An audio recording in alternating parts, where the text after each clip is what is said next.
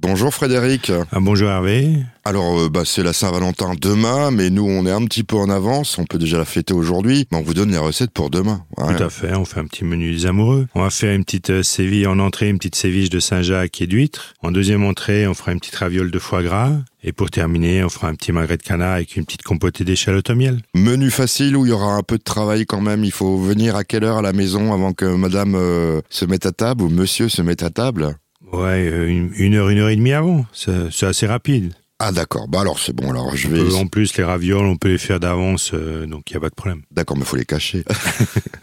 je vous écoute dans quelques secondes pour tous ces conseils et toutes ces recettes. Bah tout de suite.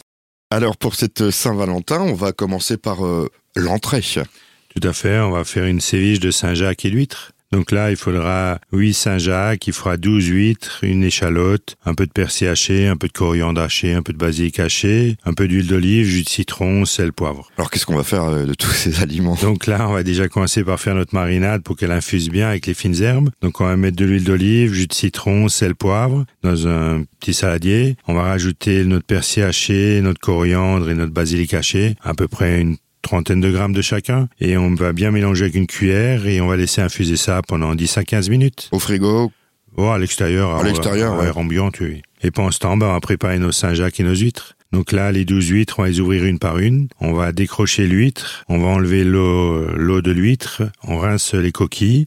Après les coquilles, on va les mettre chaque fois sur une assiette avec du gros sel pour qu'elles tiennent bien droite, avec que la marinade ne coule pas partout. Et après, ben, les huîtres, euh, on va les mettre sur un chiffon ou un papier absorbant, on va bien les sécher, et puis on va les couper finement, on va les ciseler finement, et on va remettre chaque huître dans sa coquille. une fois que ça c'est prêt, ben, il suffira de prendre nos Saint-Jacques, de les couper finement, et de recouvrir chaque fois notre émincé d'huître. Donc il faut le, couteau qui va bien là, je Voilà, un couteau filet de sol qu'on appelle ça. Ah oui, c'est des longs couteaux, etc. tout à fait. Et ne faites pas comme moi, ne le mettez pas à la machine à laver, parce qu'après le manche, il est foutu. Ouais. Et ça abîme aussi le, fil du, couteau. Ça, c'est pas grave, j'aime bien les aiguiser. Mais euh, Et puis après, ben, il suffira de mettre un peu de fleur de sel, un peu de poivre, et sur chaque, euh, sur chaque huître, euh, on va mettre une petite cuillère à café de notre marinade. Et après, il suffira de laisser mariner ça pendant 5-6 minutes, et il suffira de déguster, tout simplement. Après ça, on peut faire un peu de 3 heures d'avance, il n'y a pas de problème, on met au réfrigérateur. Oui, euh, en cachette bien sûr, hein, pour pas que votre chéri ou votre chérie, eux, euh, le remarque. Tout à fait. Et on va passer à une chose un peu plus difficile. Oui, on va faire euh, des ravioles de foie gras dans un petit bouillon. On passe Maintenant, ce dimanche matin, toujours ce menu de Saint-Valentin, ça rime bien en plus à, bah, à la deuxième recette. deuxième, deuxième entrée, une petite entrée chaude, une petite raviole de foie gras. Donc là, il faudra 200 grammes de feuilles de ravioles. Donc ça, on trouve un peu dans les supermarchés maintenant des ravioles, des feuilles à ravioles carrées, sous vide. Bon, moi je l'ai trouvé avant ailleurs. J'allais carrément chez le producteur chinois. Ou dans le supermarché chinois. mais, bon, je sais pas, je sais pas s'il y en a ici. Alors donc. Euh, il faudra quatre belles tranches de foie gras, il faudra un petit bouquet de cerfeuil ou coriandre pour l'assaisonnement. Il faudra deux carottes, un navet, un petit poireau, et puis un ou deux litres de bouillon de volaille ou bouillon de légumes. Donc là, on va déjà commencer par préparer nos légumes. Donc carottes, navets, on va éplucher et on va couper en petites brunoises très fines.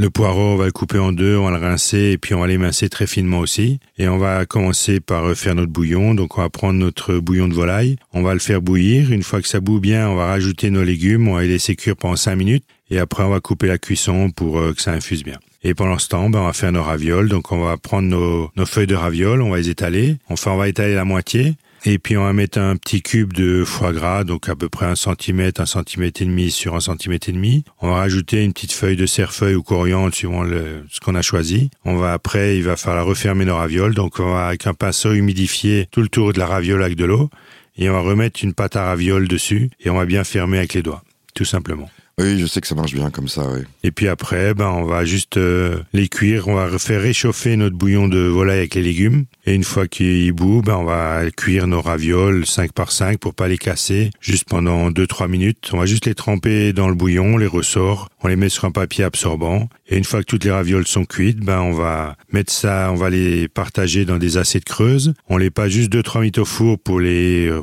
on va dire pour les réchauffer un petit peu, mais pas qui, pas que ça pas que la pâte elle croûte, qu'elle devienne dure. Et après, il suffira de mettre euh, une belle louche de bouillon avec des petits légumes dessus. Donc au four, pas trop fort, je suppose. Voilà, 60, 50, 60, juste pour un peu réchauffer, pour éviter de les remettre dans le bouillon et de les casser.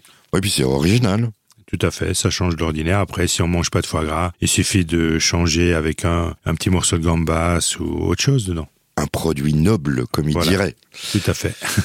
La dernière recette pour cette Saint-Valentin, ça va être... euh, Dans le plat principal, on va faire un petit magret de canard avec une compotée d'échalotes au miel.